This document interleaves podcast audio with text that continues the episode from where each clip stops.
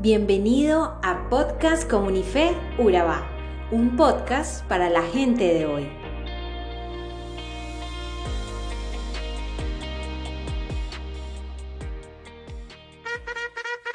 A correr se dijo. A correr se dijo es como hemos titulado nuestro podcast con base al versículo de 1 Corintios 9 del 1 al 27, pero nos enfocaremos a partir de los versículos 24 al 27 que dice así. ¿No se dan cuenta de que en una carrera todos corren, pero solo una persona se lleva el premio? Así que corran para ganar. Todos los atletas entrenan con disciplina.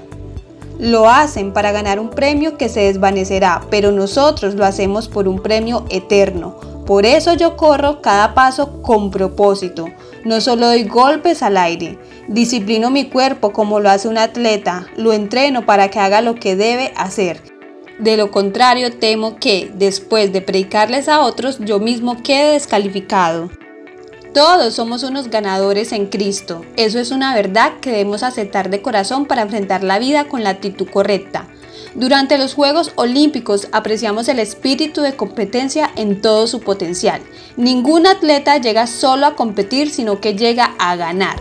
En la vida siempre debemos apuntarle a ganar, no solo a competir, porque la Biblia nos enseña que debemos ser cabeza y no cola, debemos ir al frente, no atrás, porque solo hay dos opciones, ser ganadores o perdedores. Y los ganadores son aquellos que se esfuerzan, que establecen metas y luchan por alcanzarlas. Pablo ilustra a través de una metáfora la razón por la cual había renunciado a sus derechos. Hasta el momento ha sido muy claro al decir que la razón por la cual había renunciado a sus derechos era para ser más efectivo al momento de alcanzar su suprema meta, alcanzar a muchos para Cristo. Pablo compara la vida cristiana con una gran carrera, una carrera que todo cristiano tiene que correr, en la cual se encontrará con grandes obstáculos, pruebas, tentaciones, aflicciones, enfermedades, calamidades. Pero por encima de los obstáculos estará la mano de Dios para ayudarle a llegar a la meta. Las carreras eran un deporte común entre los corintios y Pablo utiliza ese ejemplo para exhortar a los creyentes a correr la carrera que se tiene por delante. Obviamente en las competencias ya se sabe que solo uno será el ganador. Sin embargo, el apóstol nos dice que todos los cristianos debemos correr como si solo uno alcanzara la salvación. La vida cristiana requiere de esfuerzo, dedicación y sacrificio, por lo que como los atletas debemos esforzarnos cada día por llegar a nuestra meta final, ejercitando nuestra parte espiritual. En esta carrera es importante tener la mirada en el premio supremo, la eternidad, ya que de lo contrario podríamos desviarnos de nuestro destino y perderlo totalmente.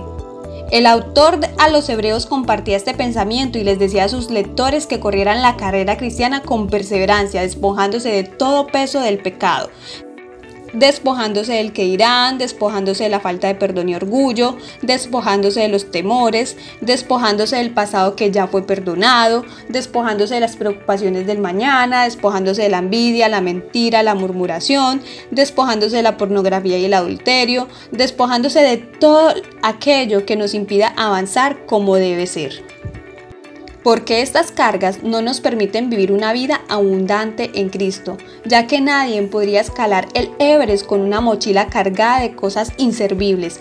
¿Cuántas veces quieres correr la carrera y no puedes más porque estás cargado, porque has tomado cargas de otros? ¿Cuántas veces sales al paso a tratar de solucionarles problemas a otros para evitarles graves consecuencias? Al final de todo, todavía no logras que se solucionen los problemas y ni siquiera esa persona te agradece tus buenas intenciones. Te retiras a tu recámara a llorar porque no te comprendes y no eres feliz y piensas que el Señor no quiere intervenir. Pero hoy el Señor te dice, no trates por tus propios medios de hacer nada o de arreglar las situaciones con tus métodos. Debes aprender a confiar en Él.